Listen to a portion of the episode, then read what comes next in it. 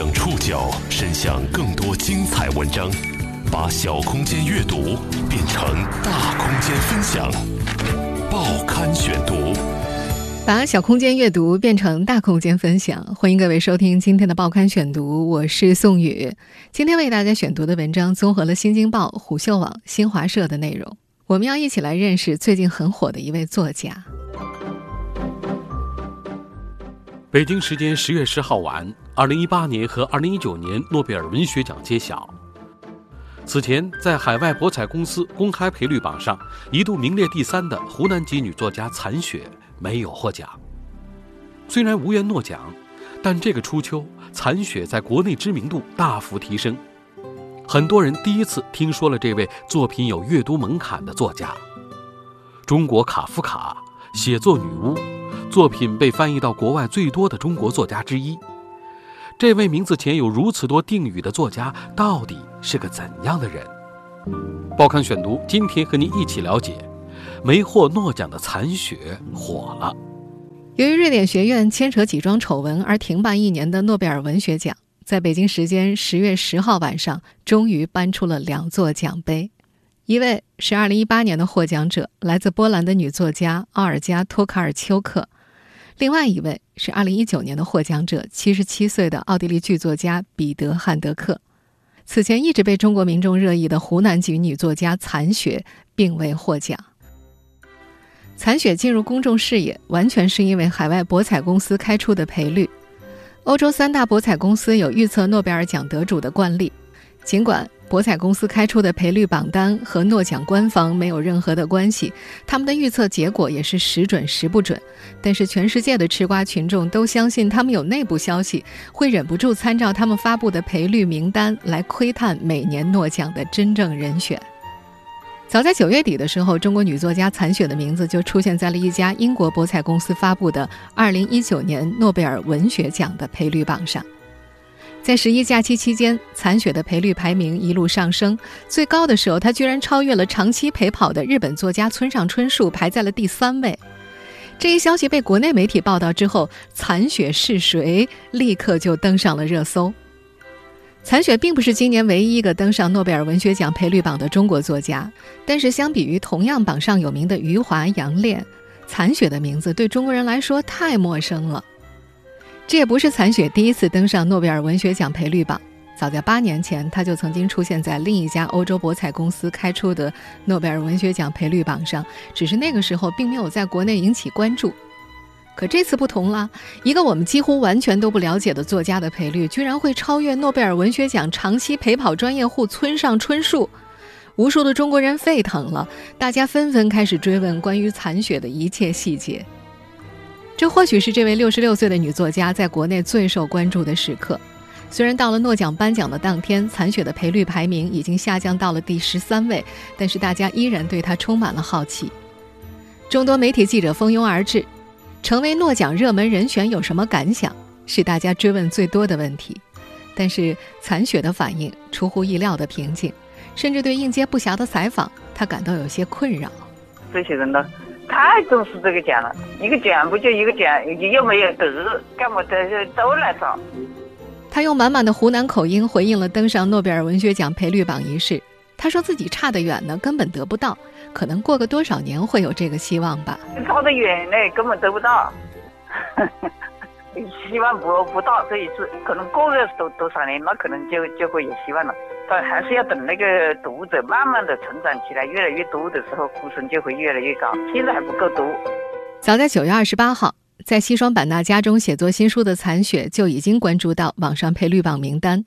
当时他发邮件给合作十年的图书责任编辑陈小珍，他写道：“又进一次榜单，虽然可能没希望获奖，但对作品。”是不错的宣传，而在过去这些天里，陈小珍也不断的收到书店的反馈，残雪的小说预售都卖光了，得赶紧加印。他感慨，终于有越来越多的人知道作家残雪了，非常热啊，都马上就就脱销了，赶紧再加印，这也是有一点出乎意料。但是我对残雪十年的，我觉得他真的需要。呃，有更多的读者去了解这样一个作者，因为这是我们国家非常好的一个文学实验嘛。这个这个本身的存在是很特别的，因为在世界上都可以说是绝无仅有的。终于有越来越多的人知道残雪是谁了。虽然国内的普通读者是借助诺贝尔文学奖预测才知道他的，但在国际上，残雪这个名字具有相当知名度。报刊选读继续播出，没获诺奖的残雪火了。六十六岁的残雪，原名邓小华，祖籍湖南耒阳，一九五三年出生于长沙。他曾对外界解释，残雪这个笔名有两层对立的含义。一是高山顶上晶莹的白雪，二是被污染和践踏的脏雪。他希望自己的作品能将这两极统一起来。湖南文艺出版社负责残雪著作的责任编辑陈小珍跟残雪接触有十年时间了。残雪不用微信，陈小珍跟他联系基本都用邮件。十年间，两人往来邮件有近八百封。陈小珍说：“残雪专注于他的文学和哲学，日复一日的过着单调刻板的文学生活。”自从两年前从北京搬到云南西双版纳之后，残雪就很少出远门，也极少公开露面。秋天的西双版纳，山边的小区时常雾气蒙蒙。残雪住在高层，窗外就是层层青山。他有严重的风湿和过敏。从北京搬到这儿两年多，温暖的气候和清新的空气让他的身体舒服多了。每天写作，他已经形成了一套刻板的规律。他的一天被划分成了一个个时间段。他会在六点多起床，绕着小区外慢跑，一边跑一边胡思乱想。吃过早饭，清理房间，九点钟开始工作。他会学习两三个小时的英语，有时候会翻着厚字典。阅读哲学或者文学原著。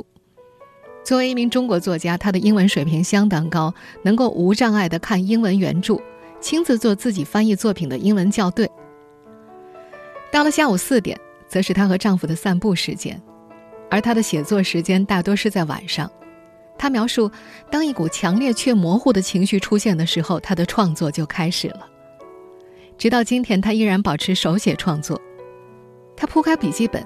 静坐两三分钟，在一张纸的第一行中间写下标题，第一句带出第二句，然后第三句一段一段的往下写，很少有涂改。我不需要灵感，我每天都有灵感，每天写一个小时，规定自己在什么时候写，自动写作，不需要灵感，而且我也不构思。我二零一八年写了差不多有二十个短篇吧。他形容自己没有构思，也没有提纲。积累久一点可以写长一点，有时候只有小的意向就写短的。他描述这是一种自动写作的过程。他认为自己是完全跟着笔走的作家，用心，而不是用脑去写作。你看我也六十六、六十七了嘛，长沙人不是平均寿命才七十二、七十三，还不赶快搞，哪里都不想去，就就是待在家里搞饭。写完之后，她的丈夫会帮她将手稿录入电脑。老先生熟练使用五笔打字，打完之后会仔细校对几遍，再把手稿整齐的码放在木质的收纳箱里，存在专门的柜子里。文稿传到陈小珍手里的时候，页面非常的干净，排版整齐，少有错字。在国内文学圈，残雪认为自己是个异类。从一九八五年发表第一篇短篇小说，至今他已经出版超过六十部作品，但是他从来没有获得过国内任何权威的文学奖项。他的作品在豆瓣上也少有评论。尽管残雪在国内普通读者当中知名度并不高，但是他的作品在国外却具有相当的影响力。作为先锋派文学的代表，早在一九八七年，他的多篇小说就登载在美国文学期刊《形态》上。后来有超过六百万字作品陆续被译介到国外，翻译成二十多种语言。她是作品被翻译出版最多的中国女作家。在四年前，她获得了国外多项文学奖提名，并且斩获了美国第八届最佳翻译图书奖，成为获得这一奖项的唯一一位中国作家。在美国、英国和日本等国的书店里，中国文学栏目之下，残雪的作品总会被摆放在醒目的位置。这次登上热搜之后，国外文学圈一些流传已久的著名传说也被媒体争相报道。比如说，瑞典学院院士、诺贝尔文学奖评委马悦然曾称残雪是中国的卡夫卡。再比如，美国和日本文学界认为他是二十世纪中叶以来中国文学最具创造性的作家之一。另外，还有一个说法是，美国作家苏珊·桑塔格十分推崇残雪，更有不少标题把他叫做最接近鲁迅的作家。尽管国外文学圈对这位中国女作家赞誉颇多，但一个不容忽视的事实是，残雪的作品冷僻而生涩。对普通读者来说有很高的阅读门槛，此次走红后，对其作品的不同评价也纷至沓来。报刊选读继续播出，没获诺奖的残雪火了。针对残雪的作品，有评论是这么说的：残雪的小说用变异的感觉展示了一个荒诞、变形、梦魇般的世界，阴郁、晦涩、恐惧。焦虑、窥探和变态的人物心理，以及人性丑恶的相互仇视与倾轧。换句话说，残雪的作品既压抑又晦涩，对于普通读者来说有很高的门槛。江苏文艺出版社编辑汪修荣在微博上写道：“残雪已经在文坛战斗了几十年，即使中文系毕业读过他作品的也不多，文本比较考验人的耐心。”就连编辑过一百多万字残雪作品的湖南文艺出版社编辑陈小珍也表示，残雪的作品进入很难。他的这个文本本身进入就比较有一定的难，所以说他可能就会拒绝一部分不思考的读者吧。这也是很奇特，他写作的形式也很特别，而且他写出来的东西也很特别。但他又说，一旦坚持下来的话，对于阅读来说是一种提升。陈小珍提到自己在大学的时候。读不懂残雪的作品，后来通过大量的哲学书籍的阅读和西方绘画的浸染，打造了良好的审美基础。在工作中再去接触残雪作品的时候，才有了完全不同的体验。我就看了很多哲学书，看了可能一两百本的那种哲学的原点，有这样的一个基础作为一个积淀的话，进入残雪的作品的话，稍微可能就稍微。容易一些，还是有自己的一些体会的。就是读他的作品，他相信阅读残雪的作品是一种学习，一种探索，也是一个自我发现的过程。残雪自己也承认，他的小说排斥一般读者。他是那种寓言式的作作品嘛，扎根在现实中间。就是日常生活中间，他的指向未来的那种理想主义。我的读者是那种热爱生活、那个有理想追求的，读过很多那个文学作品和一些哲学作品的这样的这样的高层次的读者。另一方面，残雪会刻意和其他国内作家保持距离，他直言不讳地评价其他作家：这些不争气的家伙，如果年轻作者不跟他们拉帮结派，就甭想靠写作维持生活。他为自己建立了一座安全岛，不与他人过多的直接联系，但他并未完全脱离生活。他看报纸和互联网，开通了博客，虽然不用微信，他会经常用邮件和读者交流阅读感受。他也很少参加国内的文学活动，维持着一名特殊的专业作家身份，最终依靠作品，没人再同他为难。残雪是自信的，甚至可以说他是狂傲不羁的。在今年三月份。他的最新长篇小说《赤脚医生》出版的时候，他曾经对前去采访的记者谈过诺贝尔文学奖。他那时提到，诺贝尔文学奖也不过是个以通俗作品为主的文学奖罢了，含金量很低吧。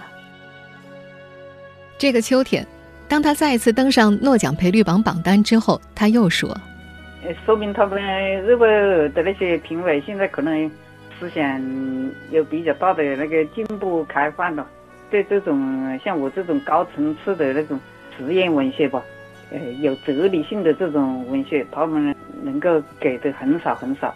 但是现在他既然有这个猜测，那就是说 有有人去提名了了，那就还是还是不错的，我抱欢欢迎的态度了。他对于自己的作品有一种毫不掩饰的自信，每一部都是高层次的，高层次的作品，没有写的很差的。对不熟悉残雪的人来说，这位作家显得有些高傲，而且难以接近。但是在和残雪十几年的合作当中，陈小珍和其建立了一种超越普通作者和编辑的友谊。他形容亲近了之后，你会发现残雪其实是一个非常和蔼可亲的人。当残雪受到大量关注之后，有声音开始质疑他的作品过于黑暗、布满阴霾。也有人说，他之所以在西方取得了巨大成功，是因为作品中布满对中国的批判。还有人提出，中国作协一万多名成员，残雪在其中寂寂无名，没有任何职位。大家对于残雪的讨论沸沸扬扬，很多已经超出了对于作品本身的探讨。在图书编辑陈小珍看来，不去读残雪的作品，就对他这个人横加评判，这种感知是表面的，也是有失公允的。实际上，残雪本人也渴望基于作品本身的交流。他在接受一家媒体采访时提到，他自己古怪的作品是向一切关心精神事物的读者敞开的。他总是急于将自己新奇的念头告诉他的几个姐妹和那几个朋友，而每一次和学者或者读者深入交流完之后，他会整理出文稿，发邮件给合作了十多年的编辑陈小珍，标出其中对他作品的欣赏语句，欣喜地询问：“这篇访谈能作为书的封底吗？”虽从未得到过国内任何文学大奖，但残雪绝对是已经载入中国当代文学史的重要作家之一。他的作品更多关注底层，他说自己就是底层，他理解中的底层就是日常生活。报刊选读继续播出，没获诺奖的残雪火了。残雪的童年、少年和青年时代都是在湖南度过的。从前面的采访录音当中，大家也能听出来，他的普通话依然带着一口浓重的乡音。他书写的故事总绕不开家乡。他说：“家乡是魂牵梦萦，到死都变不了的背景。”残雪的父亲从湖南省立师范大学毕业之后，加入中国共产党，成为地下党员。他的父母结婚之后，都在《新湖南报》，也就是现在的《湖南日报》工作，带着他们兄弟姐妹八个和外婆一起住在报社分配的一栋大房子里。残雪自称这是一个革命的家庭。一九五七年。他的父亲被划为右派，从报社社长贬到了湖南师范学院图书馆看守周围的柑橘园。一九五九年，他的母亲也被下放到衡山劳动改造，三年后回到了报社的资料室工作。残雪的哥哥，华中科技大学哲学系教授邓小芒回忆，那时父亲从图书馆或者母亲从资料室下班回来，会带回几本书。要么就是中外的经典小说，要么就是鲁迅全集的某一册。兄弟姐妹立刻每人抢一本，有的围在炉边，有的倒在床上，人手一本在看。房间里没有一点声音。在残雪的记忆里，父亲只要一有时间，就会坐在书桌前，打开那盏从报社带过来的旧台灯读书。玛丽哲学书上写满了他的批注，一本书他要反反复复读。他经常在一旁望着父亲。他觉得父亲的眼睛在镜片后面进入了冥思，总是多么的惬意和自足。到了文革期间，他的父亲再次被打为右派，白天游街，晚上住牛棚，其他家人都去农村劳动，残雪留在父亲的身边照顾他。因为父母亲的身份，他在学校受到歧视，甚至邻居经常会跟他说：“你爸爸妈妈是有问题的，党和国家对你们家其实已经很优待了。”他向父亲夸张地抱怨上学的困难，父亲听完之后叹了口气，同意他待在家里。不再上学之后，他被安排住进一栋楼的工具房，摆着木板床，没有窗户，门一关，满屋漆黑。他就着不太亮的灯光看书，尽情的幻想。他称那是间快乐的小黑屋。那时，他开始看父亲的马列哲学书。经常和哥哥邓小芒通信，讨论读书心得和哲学问题。有时候一封信能够写上十几页。他白天得去街道当工人，晚上从广播里听两个小时的英语九百句。而后，他又当上了中学英语代课教师，并开始试着做些英语文学原著翻译。他也开始阅读俄罗斯文学作品，印象最深的是《安娜·卡列尼娜》，看完消沉了好几天。被安娜的死亡境界吸引，他觉得那是一种黑沉沉的绝望的死，似乎扑灭了一切幻想。等到接触到卡夫卡和但丁的作品的时候，她已经进入婚姻了，和丈夫开了一间裁缝铺，买了裁剪书，自学裁剪和缝纫，每天需要从清晨忙到深夜。裁缝铺里生意越来越好，她请了几位学徒，她一边做家务，一边阅读卡夫卡的《城堡》。那段时间，他脑海中涌现出强烈的情绪。他坐在缝纫机边，一字一句地开始写下来，在嘈杂的环境当中，完成了他的第一本长篇小说《黄泥街》。他的哥哥邓小芒，如今的华中科技大学哲学系教授，是他三十多年的老读者。他说：“读妹妹的《黄泥街》，那种感觉只能用惊心动魄来形容。他从来没有见到过这样一种怪诞的写法。”里面透露出来的那种摧枯拉朽的生命力，隐含一种令人恐惧的危险性。而等到残雪能够依靠写作养活家庭的时候，她把裁缝铺的工作都交给了丈夫，开始潜心创作。她众多的人生体验都出现在她的作品里。她在接受多家媒体采访的时候都提到，她自己就是底层人，就是底层人嘛。而且我也在底层搞过那么多年头，因为每个人他都有底层的那一面，只不过是有的人发了点财啊、暴发户什么的，就把这些东西忘记了了。在我的作品里面，底层就是日常生活，我是非常热爱日常生活的。他还说，他的作品中的所有人物都有他自己的影子，而不是某一个人物有他自己的影子。但他小说中的人物又无法在生活中找到参照，是彻底的想象而来。个那个理想主义的乌托邦，就你看上去好像你读的时候也有这个感觉吧？读起来好像是我们发生过的那个事情，但是呢，你又在真正的这些日常现实里面，大家公认的这个现实里面，你又找不到那个线索。每个细节呢，又好像是有这样的，这就是我的小说跟那个现实主义的那个区别。最初创作小说时，残雪并不知道要怎么写。他觉着写实的写法不过瘾，心里有些东西说不出来。他很快成为先锋派文学的代表，尽管他自己并不承认现在有什么先锋存在，他更愿意把自己的创作称作新实验写作。报刊选读继续播出，没获诺奖的残雪火了。刚开始写小说的时候，残雪曾提出质疑。一个个汉字为什么要代表这些公认的明确的意思？他试图叛逆现有的中国文学经典的表达方式，创造自己的语言。他想给读者一些奇妙的体验。他尝试书写脑海中强烈的情绪。在他创作的小说里，父母、姐妹、父子、母女、邻里和同事这种传统伦理关系被一一瓦解，人物总是处于黑暗和封闭的空间中对抗。又被打倒，再对抗又被打倒，无法挣脱，以至于有很多读者在看过他的作品之后，把他称作写作女巫。在他的作品里，意象被赋予新的维度，感官体验也被放大。他在小说里面描写梦，却不仅仅是梦，内含生活矛盾的张力。他写冰天雪地的冰，它可以冷硬，也可以爆炸，还能蹦出火花。他也写人变成肥皂水。写血管里打鼓的蚯蚓，写老鼠，写蛾子，写白蚁，写蟋蟀，写绿色的毛虫。对他每一本书都撰写追踪评论的日本作家日野启三在评论里提到：“那是童话的世界呀，很多成年人认为脏、丑、恶心，读不下去，都是后天的观念污染所致吧。”在残雪看来，他觉得这样写最高级、最过瘾、最痛快。他和几位持同样观点的作家称这样的写法为“新实验文学”。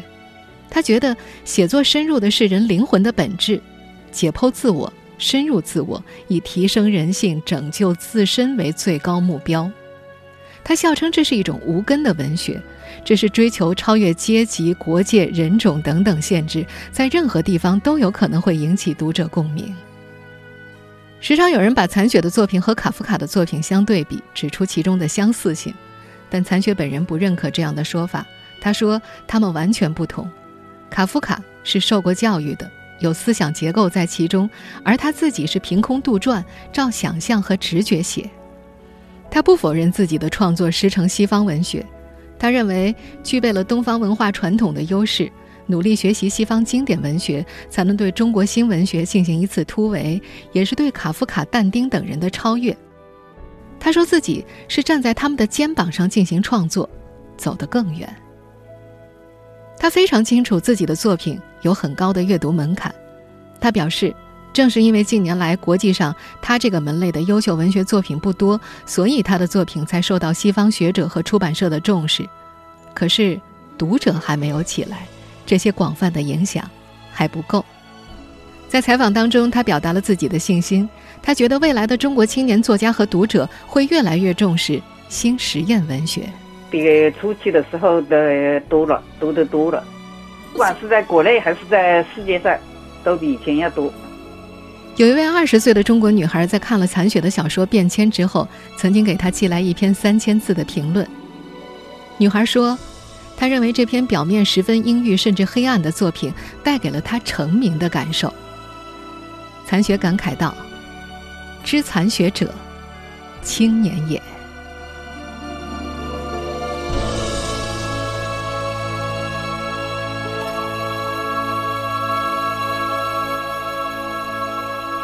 听众朋友，以上您收听的是《报刊选读》，没获诺奖的残雪火了。我是宋宇，感谢各位的收听。今天节目内容综合了《新京报》、虎嗅网、新华社的内容。收听节目复播，您可以关注《报刊选读》的公众微信号“宋宇的报刊选读”。我们下期节目时间再见。